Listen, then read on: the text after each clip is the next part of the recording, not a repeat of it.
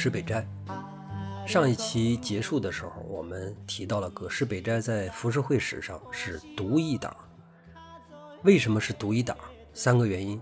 第一个就是他对绘画的热爱程度；第二个是他不断的去突破自我；第三个是他颠覆了很多浮世绘的概念。说完这些结论呢，接下来我们一条一条的细说。我们先说第一个，热爱。长期以来，葛饰北斋的生活都不算是富裕。直到老年的时候才逐渐的好起来，但是再老一点之后又不行了。不过呢，他并没有像很多的浮世绘画家一样，因为穷而放低自己的身段去跟市场妥协。有一个特别著名的段子啊，说有一个荷兰船长和一个日本医生同时找到了葛饰北斋，让他给自己画一些作品。然后北斋报价之后，这个船长呢就答应了。但是医生却一直在那儿讲价，说我呀要比这个荷兰船长穷一点，而且呢我还是个日本人，对吧？咱们同胞嘛，所以你得给我打折。然后这个医生软磨硬泡了半天，北斋就是不答应。最后医生生气了，就放弃了这个订单。北斋回到家之后，他老婆就问他说：“你今天赚了多少钱呢？”他就把这事儿跟老婆说了。老婆一听就急了，说：“有钱你为啥不挣？你是不是傻呀？”少点就少点呗，那也是钱呢。家里边都没米下锅了，要拿你那点尊严去喂孩子们吗？这个时候，北斋就说出了一句非常著名的话，他说：“我宁可选择痛苦，也不要踮着脚生活。”这个踮着脚啥意思呢？其实就是低三下四的意思。大家想一想，古代电视剧里边那些下人们跟老爷说话的时候，是不是那个小脚就得踮着呀？对，就是这个意思。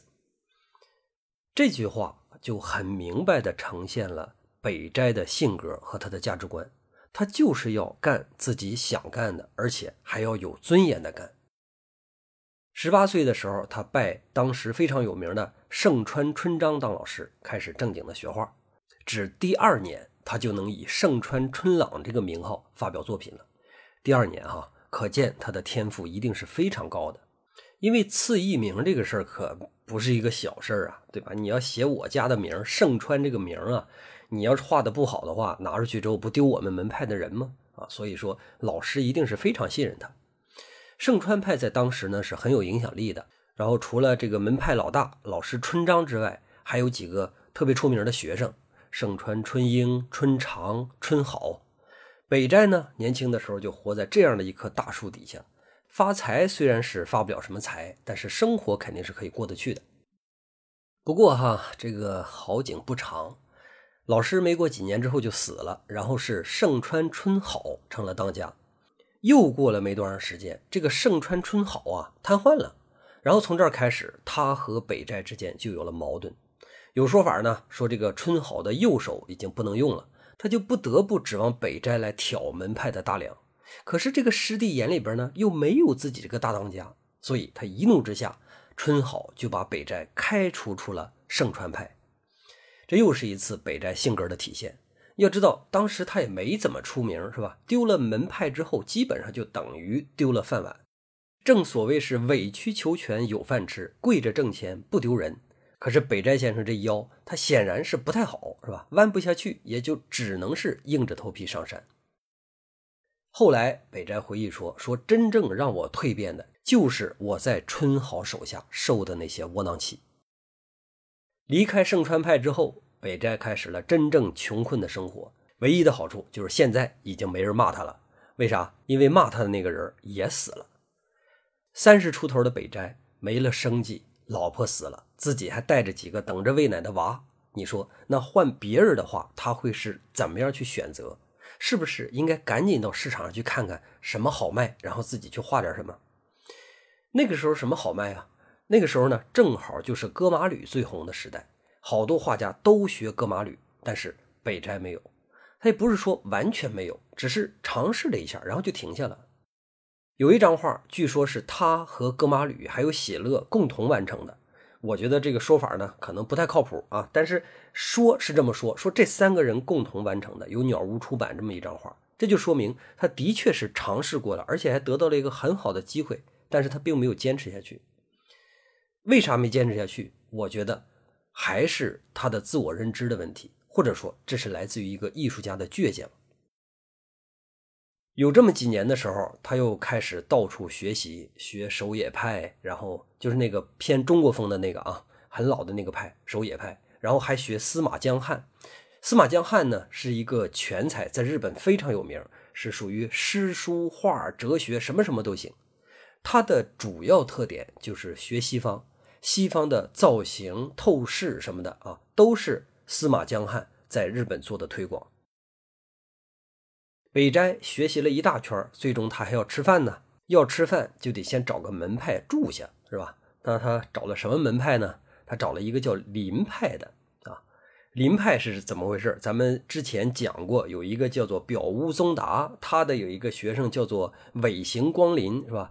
这个表屋宗达呢和尾形光临，他俩之间这个风格是非常像的，所以在呃尾形光临之后呢。他俩这种风格呢，就被称为宗达光林派，然后后来就简称为林派。这个时候，北斋来到了林派，改名表屋宗理，哎，就是说我是表屋宗达这一系。我觉得啊，这就是他的一个暂时的栖身之所，因为表屋这一系之前确实很有名，但是在这个时候已经没有什么声望了。为啥我这么说？因为北斋刚进去就变成了老大。所以在这样的一个门派之下，我想也过不了太好，是吧？那么过了几年之后呢？他觉得，你看我这么厉害的一个人啊，去代表别人的派系画画呢，又始终受这个门派风格的束缚，多不好啊！于是他就把自己的名字让给了自己的一个学生，然后再一次出来单干。这一回他可已经快四十岁了，在人才济济的浮世绘界。一个四十岁的人还没混出什么名堂，原因无非就是那么几个。第一个就是画的实在是不好，这点肯定不是。那另外一个呢，就是他没找对门路，他的性情古怪，又不会搞交际啊，所以没人捧也很正常。那么在这样的一种情况下，他只有一种选择，那就是画的好到已经令人没有办法无视的程度，只有这样。才能让人家忽略他的一切性格问题，最终帮助他成名。那么这个好啊，好到那种程度，又由谁来评价呢？在十九世纪初的时候，北斋实际上已经画出了很多非常有意思的作品。可惜他这些作品啊，和主流的风格是严重不符的。所以，就算他画的我认为很好，但是没有用啊，因为没有人在当时没有人敢。站在主流的对立面来吹捧他，没办法，最终还得是靠自己。于是北斋就想招啊，想什么招呢？其实就是最赖的招。我们今天啊，抖音时代，大家可能认为他是搞那种丑书的那一套。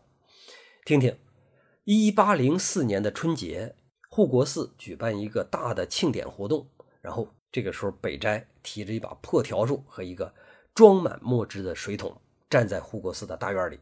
在他面前呢，是一张巨大的纸啊，有多大？有半个院子那么大。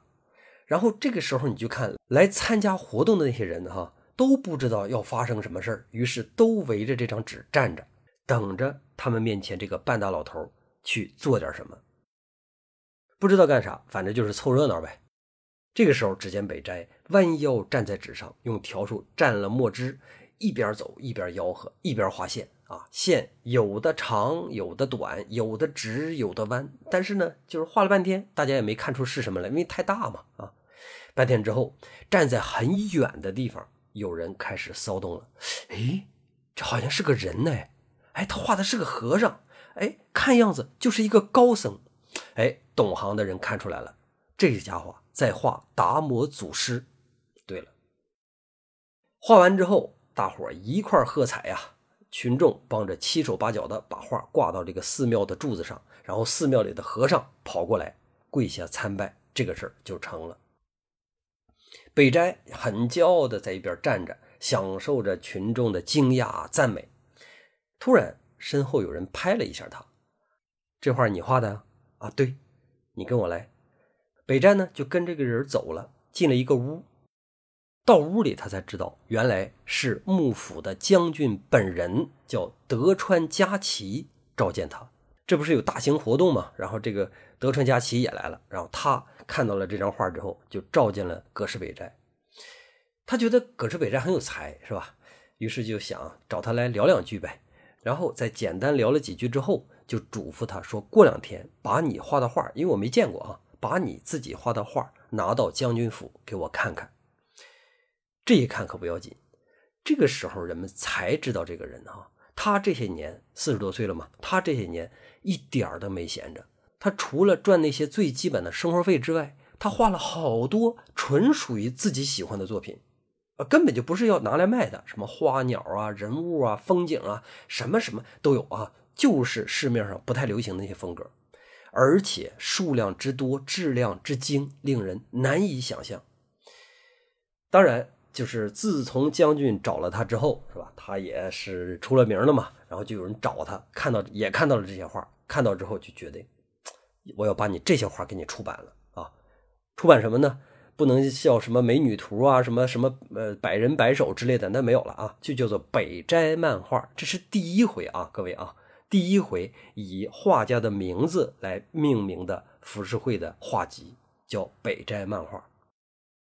这一下北斋是彻底出名了，尤其是这个北斋漫画的出版，因为市场很认可，然后马上就有其他的出版商也来找他，然后去要求他出版一些这个五花八门的内容。让他画《水浒人物传》呢，画这个教科书啊，是吧？他真的画教科书啊，叫《略画早指南》啊，就专门是教学用的，告诉这些初学者怎么画画。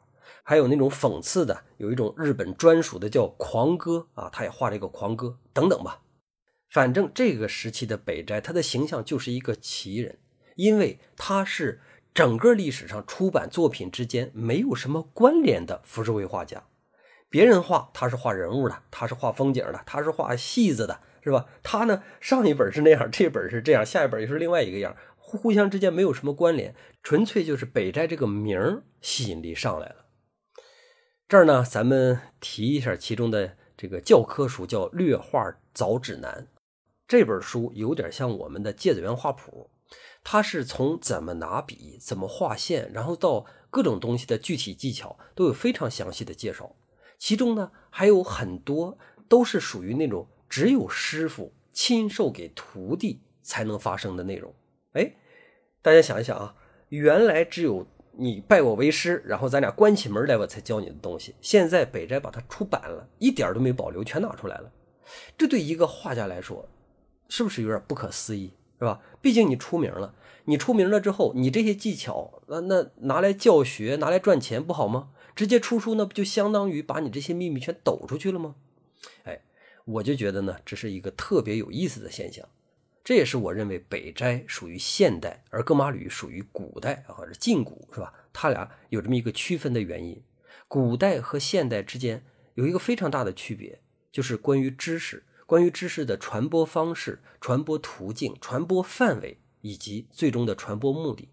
古代和现代都不一样了，大家细品一下这个事儿啊，你看看是不是这个理儿？当然，这个事儿呢，也的确是由于北斋个人的觉悟很突出，因为他不怕公开自己的秘密啊，他愿意把东西拿出来分享，这就是一个画家的自信以及这个个人的宽阔胸襟的体现。前面咱们说了，这个时期呢，正好是文化严控时期，好多画家都不知道画什么了，画什么都被罚呀。不过这个烦恼啊，对北斋来说几乎不存在，因为他根本就不用发愁画什么，他画什么都开心，画什么都能画好。最烦人的是，他也不愁这些东西卖多少，因为他能活就满足了。正是在这样一种无欲无求的状态下，一个画家才能真正的自由的创作，去创作属于自己的作品。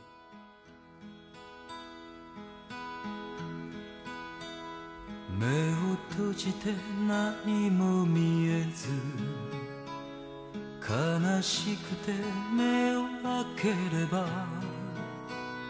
荒野に向かう道より他に見えるものはなし ああ砕け散る定めの星刚才我们说了，一八一四年， 北斋发表了一本极具个人特色的作品《北斋漫画》，这也是浮世绘史上第一次以作者为主导的书籍出版。书里边的内容是相当的庞杂，有人物的，有动物的，风景的，建筑的，还有新科技啊、神话啊等等。以前人们买到一本书，书里边内容大概是类似的，是吧？买美人书，那就全都是美人；买译者会，那就全都是演员。这是头一回，人们通过一本书上的不同作品，然后去看到了画背后的那个活生生的画家本人。你看这一点是不是非常牛？它是真正的改变了人们对于浮世绘、对于浮世绘画家的这个定义。从一八一四年开始，一直到一八四九年他去世，这三十几年里边，北斋一共出版了十三册北斋漫画，还有两本是在他死之后啊被整理出版的，一共十五本。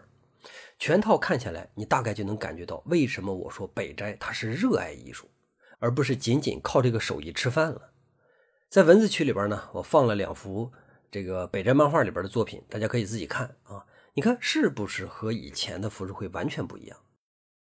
另外，如果大家看了这些画之后对北斋漫画感兴趣的话啊，可以到网上去买，有那种成套的很便宜的北斋漫画。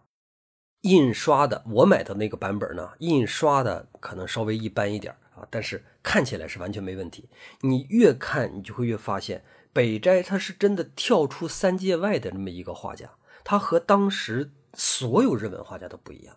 就拿那个北斋漫画去看啊，看完了就知道了。好了，说完北斋热爱艺术，接下来呢，我们就把第二点他不停的去突破自我和第三点各种全新的创建放在一起来说。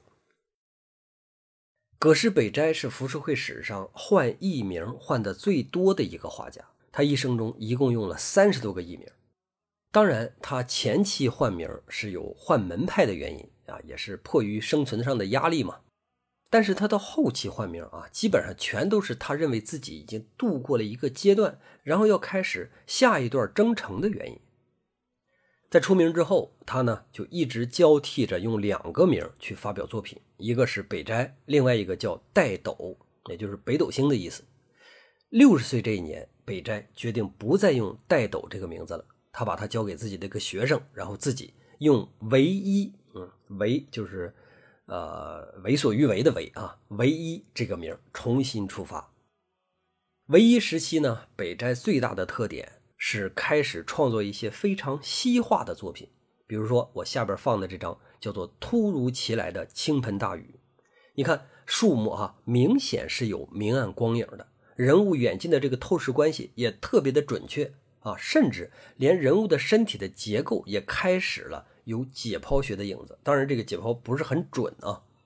还有这张叫《洗马的男人》，也是非常明显的受到西方写实油画的影响。这段时间呢。北斋喜欢上了西方艺术，也交往了几个外国人。他的画呢，好多都被外国人买走了。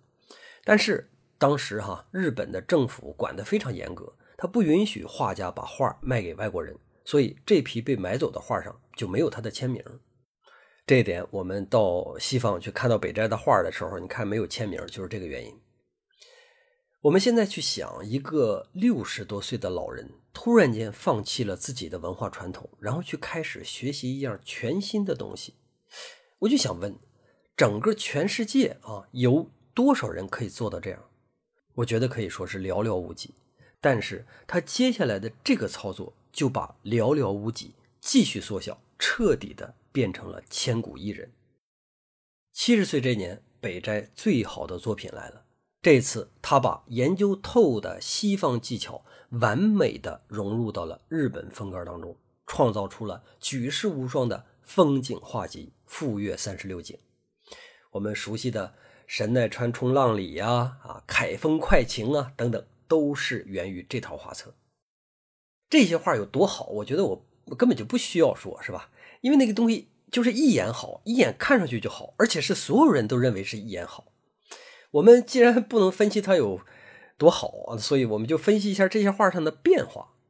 首先啊，它在西方绘画里边带来了一个概念，叫做全画幅的概念。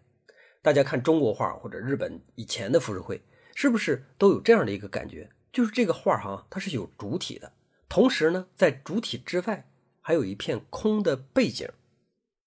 日本画有的时候可能会用一些颜色把这个背景涂满，但本质上这部分是没有内容的啊，它只是一个这个呃这个好看的颜色而已。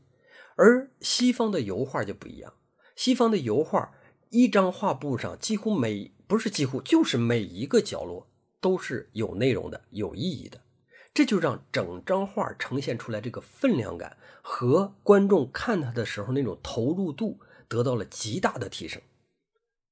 就是这样的一个全画幅的概念，被北斋给挪用到了《富岳三十六景》。第二个变化，色彩。之前浮世绘的色彩丰不丰富？很丰富，但是哈，整体的色调一定是以云母粉的那个色彩为主的，这就让这些画放在一起的时候，你去翻看，发现它都是千篇一律的。而我们看《富岳三十六景》。凯风快晴是深蓝、沙红、白色组成的这么一个色调，浪里这张画呢是深蓝、朱白、浅黄组成的一个色调，在这些画之间，即使你不用仔细看，就瞄一眼啊，你就会发现它有截然不同的色彩关系，这又是一个变化。第三个变化就是氛围，或者说这张画的整体给人带来的感受。因为色调的强化、构图的饱满，以及它细节的极致处理和版画啊，毕竟是刻板嘛，这个做工上的精致等等吧，这一套组合拳打下来，然后这批画所呈现出来的氛围就和以前的那个浮世绘完全不同了。大家呢可以看一下甲州石斑泽这张画，看一下这个细节，看线条的丰富程度。那个富士山线条是什么样的？粗壮有力的。海风是什么样的呢？海风是轻柔荡漾的。然后拍击礁石的浪花是什么样的？是琐碎多姿的。礁石本身的线又是什么样的呢？锋利冷峻的。就在一张画上，线就出现了这么多这么多的变化，它能不好看吗？你再看它的色彩处理，首先是以蓝绿调为主的冷色调，但是呢，上下两端都有黄橙色去包裹。让这个冷色调，即使它很冷，但是它并不拒绝人。而中间那两个红点呢，就像是画龙点睛一样，轻描淡写之间，让人回味无穷。这些可都是画面直观表达出来的，它还有背后呢。我们去思考画面背后内容的时候，你会觉得更加的惊人。首先就是北斋的魄力，七十多岁的高龄还到处去搜寻这样的好题材，然后就是他不平凡的品味。这些画张张都不一样，张张都是精品。再有就是他充沛的情感，只有对大自然和绘画本身有足够的热情，才有可能创造出这些杰出的作品。最后就是他的表达能力，当然是从各个角度上看，这些作品都是接近完美的。这就是七十岁的北斋。在前几十年里边，他学了好多好多东西，日本的各个流派他都学了，包括中国的绘画、中国的艺术，是吧？然后到了六十多岁的时候，突然间又钟情于西方艺术，不是说他彻底要变了，而是他在西方艺术里边找东西，然后等到七十多岁的时候再回来，然后把自己积累多年的关于东方艺术的好的东西，关于西方艺术好的东西，然后揉杂在一起，呈现出极具东方特色的。然后又同时带有西方美感的最佳的浮世绘，我们再反观一下其他那些扬言整天信誓旦旦说要东方艺术、西方艺术结合的人，他们干了什么呢？他们干出什么东西来了呢？所以说，从这一点上看，我觉得千古一人没有问题。这个时候已经是七十多岁的北斋了，但是他还是不满足。《富岳三十六景》出版之后。一个才华横溢的年轻人被北斋深深的给震撼到了。这个人就是歌川广重。我们下一集讲。随后呢，广重也画出了一系列的风景画，而且开始挑战北斋的地位。有可能是为了回避和广重之间的这种直接竞争，也有可能是北斋自己期望能够找到一些新的突破。就在他接近八十岁的时候，北斋呢又一次改了自己的艺名，这次他叫做画狂人。万啊，就是佛教里边那个万字符。画狂人万一边继续画受人欢迎的风景画，还一边继续的去探索。他把最传统的东西又拿出来重新演绎了，什么佛教画啊、花鸟画啊，是吧？另外呢，还有一些带有强烈自述性质的奇怪作品，比如有一张画叫做“操控五支画笔的画家”，还有一张叫“八十岁的自画像”。操控五支画笔的画家这张画有两种解读。一种呢是说，当时的浮世绘画家都非常的累，需要不停不停的画画，才勉强的支撑生活，双手双脚加上嘴，全都拿着画笔，这也算是对这种疲惫忙碌的状态一种非常好的反应了。但是另外有一种解读，我觉得挺好，就叫做狂啊，画画累是对于那些根本就不爱画画的人来说的，而我呢，我恨不得醒了就画画，我恨不得有十只手，手脚并用，我根本就嫌不够，是吧？我希望。能再画个几十年啊，向上天再借五百年那种。有这么一段北斋七十五岁的自述，他是这么说的：六岁的时候，我就擅长把东西画得很像了。到了五十岁的时候，我已经画了很多的作品。但是在七十岁之前，所有的这些作品都不值一提。七十三岁这年，我开始对动物、植物的这些结构充满了灵感。等到我八十六岁的时候，我估计我就可以在艺术上有所成就了。如果能到九十岁，我估计哈感情这件事我都能用画去表现出来。到了一百岁，那我就是能达到神妙的境界。过了一百岁，过了万一活过一百岁呢？那过了一百岁嘛，就是一个点一条线，我都能赋予他们生命。哎呀，长寿之神呐！你多给我点时间，然后验证一下我说的这些东西能不能实现。我呢，就是一个为画画而生、为画画而狂的老人。这段话也足以反映北斋对于绘画的爱了，是吧？而这份爱也促使他不停的对自己有所期望。在他临死的时候，他还说：“说如果上天再给我五年的时间，不多，就五年啊，给我五年的时间，我呢就能成为一个。”真正的画家了。什么样的人才配被称为真正的画家呢？北斋都不能吗？北斋最终也没有再活五年，所以我们也不知道到底什么样的人才配得上称之为真正的画家。临死前的这几年，他也陷入到了困境当中。不过和戈马吕的那个困境不一样，他呢是因为天灾人祸。三十年代中期的时候，日本啊爆发了叫做天宝大饥荒，一下饿死了几十万人，然后城市的物价飞涨。北斋呢一大家子人啊都靠他养活，是吧？他就勉强应付这一大家子人。等到饥荒终于恢复了，然后他那个不争气的孙子很败家，又欠了一屁股的赌债，需要他来还。一个八十多岁的老人呢，所以无奈之下，北斋就只能沿街去售卖自己的一些草稿。人们都会惊讶哈，说为什么一个八十五岁的老人精力还能如此的旺盛？哪怕他在沿街卖这些草稿还账的时候，他居然还有多余的力气去准备人生的最后一套书。这套书是啥书呢？又是教科书，叫做《画本彩色通》。这是老头漫长的一生里边积累下来的所有绘画技巧和秘诀，他又一次的无私的拿出来。和初学者们分享。除了这个之外，他还悄悄的在这本书里边，把作为一个疯狂画家的满足也塞了进去。我觉得哈，就这个疯狂劲儿，对于影响一个年轻艺术家可能会更加的重要。一个老人身体力行的告诉他们，绘画不仅仅是工作，它更是让你人生升华的最佳手段。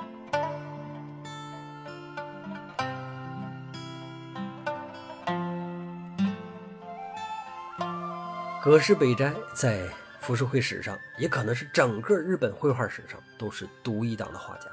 虽然说浮世绘有三杰六家，但是其中没有一个人能够真正和他比肩。他呢，绝对是一个世界级的艺术家。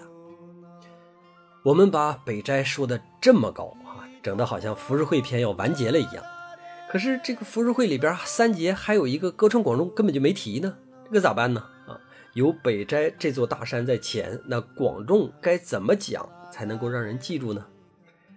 这个我觉得不需要我们担心，因为艺术家呀，他不一定都得像北斋一样那么的惊世骇俗，有的时候他只需要做对一样东西，只要做得足够好，历史